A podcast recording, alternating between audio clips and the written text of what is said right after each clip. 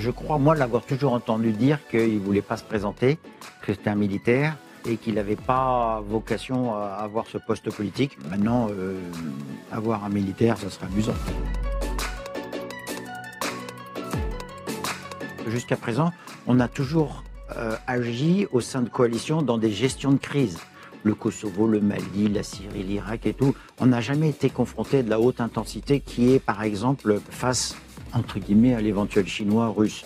Et il est évident qu'aujourd'hui, nous nous préparons, et d'ailleurs, c'est euh, un des objectifs du chef d'état-major de l'armée terre, de préparer bien son armée terre à du combat à haute intensité et à retrouver certaines capacités aujourd'hui qu'on a peut-être un peu perdues euh, à travers les restrictions budgétaires.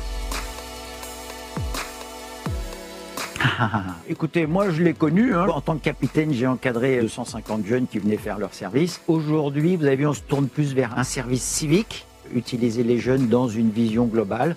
Euh, Maintenant, le militaire peut très bien contribuer à euh, ce nouveau service militaire.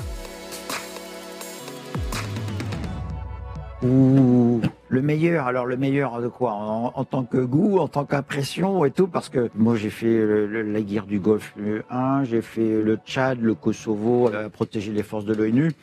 Euh, Là, on vit des moments intenses. Le moins bon ou le, le souvenir un peu délicat, c'est quand peut-être je me suis éjecté, quand mon avion était en panne sur Mirage F1, où là, je me suis rendu compte que grâce à mon siège éjectable, euh, je, je suis encore en vie. Mais c'est un moment, euh, entre guillemets, euh, un peu délicat.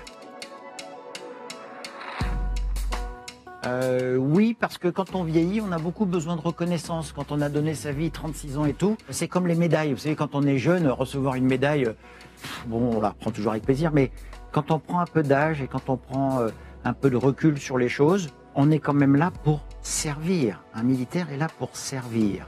C'est-à-dire à la rigueur jusqu'à donner sa vie pour le pays. Et donc euh, que quelqu'un vous dise, et quand il est assez haut placé, que votre vie, vous l'avez bien remplie et vous avez bien servi, c'est quelque chose qui est assez valorisant. Mais j'imagine que pour le patron d'entreprise ou pour euh, l'ouvrier ou pour, enfin dire, à toutes les classes, on a besoin à un moment ou à un autre de vous dire, vous avez bien fait.